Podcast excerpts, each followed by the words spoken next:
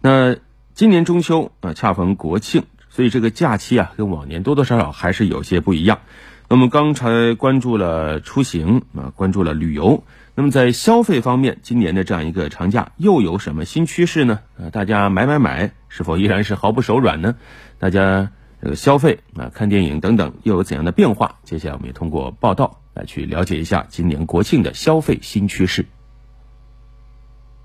中秋佳节，月饼是必不可少的主角。九五后和零零后们都爱买什么样的月饼呢？淘宝数据显示，现在的年轻人月饼口味有些奇特。螺蛳粉、辣子鸡、辣条、韭菜、珍珠奶茶口味的月饼位列畅销榜前五，其中螺蛳粉味月饼最受年轻消费者喜爱，搜索量大涨百分之七百，而韭菜月饼上涨百分之一百七十，榴莲月饼也上涨百分之三十。除了丰富的口味，月饼形态上也是花样翻新，许愿蛋月饼、二次元月饼、动画 IP 月饼也很受欢迎。地区方面，广东、浙江、江苏等省份的新奇月饼购买力较强，而上海则位居榜首。早早买好了月饼放在家里备着，这样的购物习惯也在悄然发生改变。数据显示，越来越多的消费者选择在节前一到两天购买月饼，销量同比去年上升百分之三百二十一。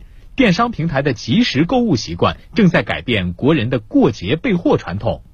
虽然中秋佳节月饼是当之无愧的主角，不过这八角将军大闸蟹的风头也不容小视。苏宁易购大数据显示，节前两周大闸蟹销量同比增长百分之二百三十九点九，其中南京、杭州和北京领跑大闸蟹剁手历城市前三强，而江浙沪三省市购买的大闸蟹则占到了同期全国在该平台购买量的百分之四十。